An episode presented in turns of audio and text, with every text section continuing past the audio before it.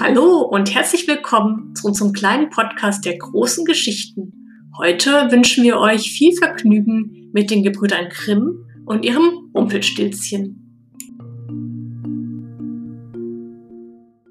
Es war einmal ein Müller, der war arm, aber er hatte eine schöne Tochter. Nun traf es sich, dass er mit dem König zu sprechen kam, und um sich ein Ansehen zu geben, sagte er zu ihm, Ich habe eine Tochter, die kann Stroh zu Gold spinnen. Der König sprach zum Müller, Das ist eine Kunst, die mir wohl gefällt. Wenn deine Tochter so geschickt ist, wie du sagst, so bringe sie morgen in mein Schloss. Da will ich sie auf die Probe stellen.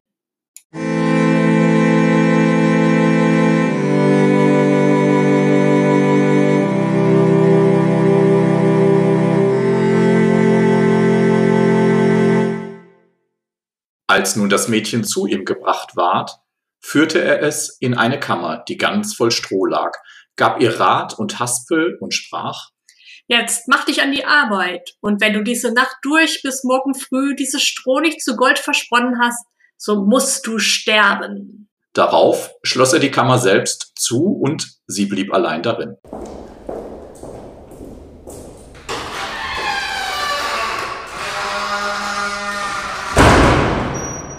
Da saß nun die arme Müllerstochter und wusste um ihr Leben keinen Rat.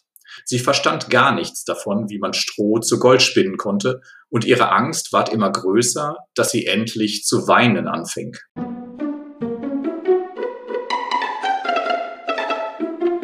Da ging auf einmal die Tür auf und trat ein kleines Männchen herein und sprach, Guten Abend, Jungfer Müllerin. Warum weint sie so sehr?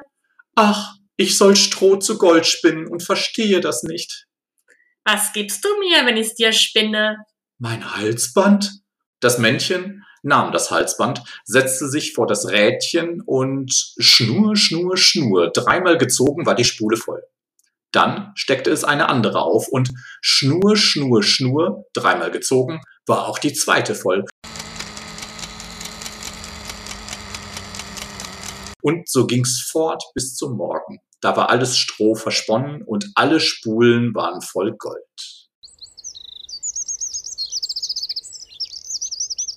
Bei Sonnenaufgang kam schon der König, und als er das Gold erblickte, erstaunte er und freute sich. Aber sein Herz ward nur noch goldgieriger. Er ließ die Müllerstochter in eine andere Kammer voll Stroh bringen, die noch viel größer war, und befahl ihr, das auch in einer Nacht zu spinnen, wenn ihr das Leben lieb wäre.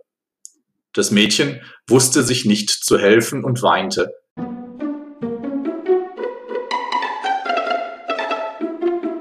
Da ging abermals die Tür auf und das kleine Männchen erschien und sprach, Was gibst du mir, wenn ich dir das Stroh zu Gold spinne? Mein Ring von dem Finger.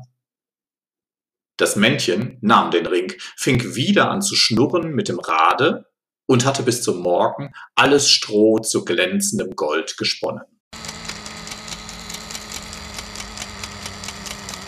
Der König freute sich über die Maßen bei dem Anblick, war aber noch immer nicht des Goldes satt, sondern ließ die Müllerstochter in eine noch größere Kammer voll Stroh bringen und sprach, Die musst du noch diese Nacht verspinnen. Gelingt's dir aber, so sollst du meine Gemahlin werden. Wenn's auch eine Müllerstochter ist. Eine reichere Frau finde ich in der ganzen Welt nicht.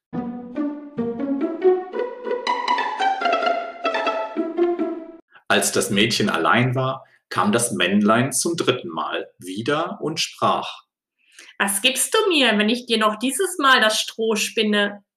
Ich habe nichts mehr, das ich dir geben könnte. So versprich mir, wenn du Königin wirst, dein erstes Kind. Die Müllerstochter wusste sich auch in der Not nicht anders zu helfen. Sie versprach also dem Männchen, was er verlangte, und das Männchen spann dafür noch einmal das ganze Stroh zu Gold.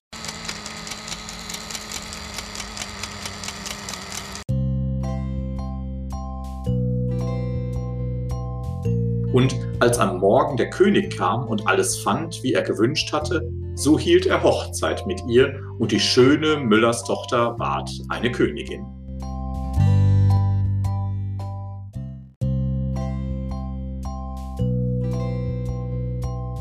Über ein Jahr brachte sie ein schönes Kind zur Welt und dachte gar nicht mehr an das Männchen.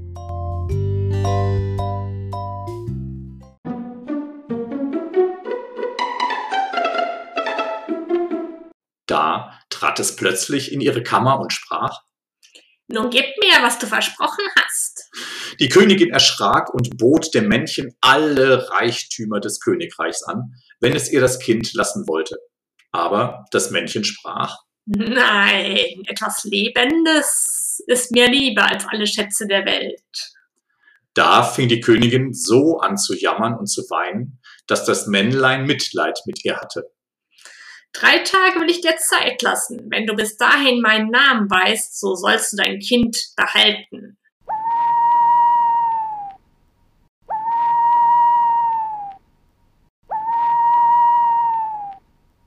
Nun besann sich die Königin die ganze Nacht über auf alle Namen, die sie jemals gehört hatte, und schickte einen Boten über Land, der sollte sich erkundigen, weit und breit, was es sonst noch für Namen gäbe.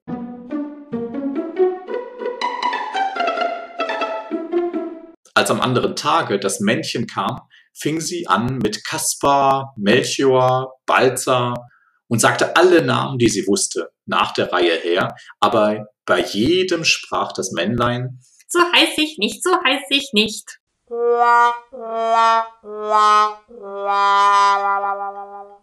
Den zweiten Tag ließ sie in der Nachbarschaft herumfragen, wie die Leute da genannt würden, und sagte dem Männlein die ungewöhnlichsten und seltsamsten Namen vor. Heißt du vielleicht Rippenbiest oder Hammelswade oder Schnürbein? So heiß ich nicht, so heiß ich nicht.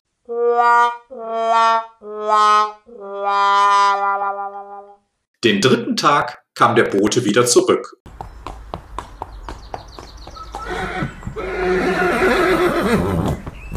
Und erzählte, Neue Namen habe ich keinen einzigen finden können, aber wie ich an einen hohen Berg um die Waldecke kam, wo Fuchs und Hase sich gute Nacht sagen, so sah ich da ein kleines Haus und vor dem Haus brannte ein Feuer und um das Feuer sprang ein gar zu lächerliches Männchen, hüpfte auf einem Bein und schrie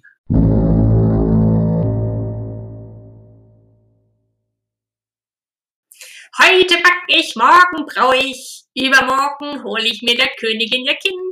Ach, wie gut, dass niemand weiß, dass ich Rumpelstilzchen heiß.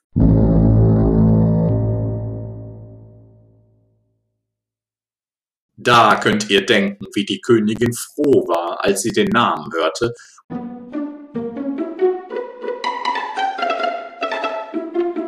und als bald hernach das Männlein hereintrat und fragte, Nun, Frau Königin, wie heiße ich? Heißest du Kunz? Nein.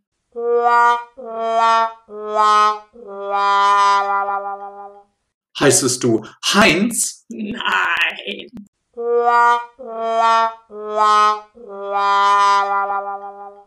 Heißt du etwa Rumpelstilzchen?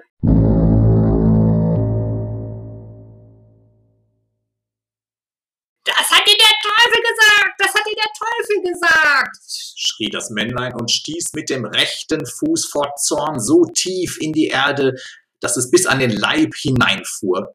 Dann packte es in seiner Wut den linken Fuß mit beiden Händen und riss sich selbst mitten entzwei.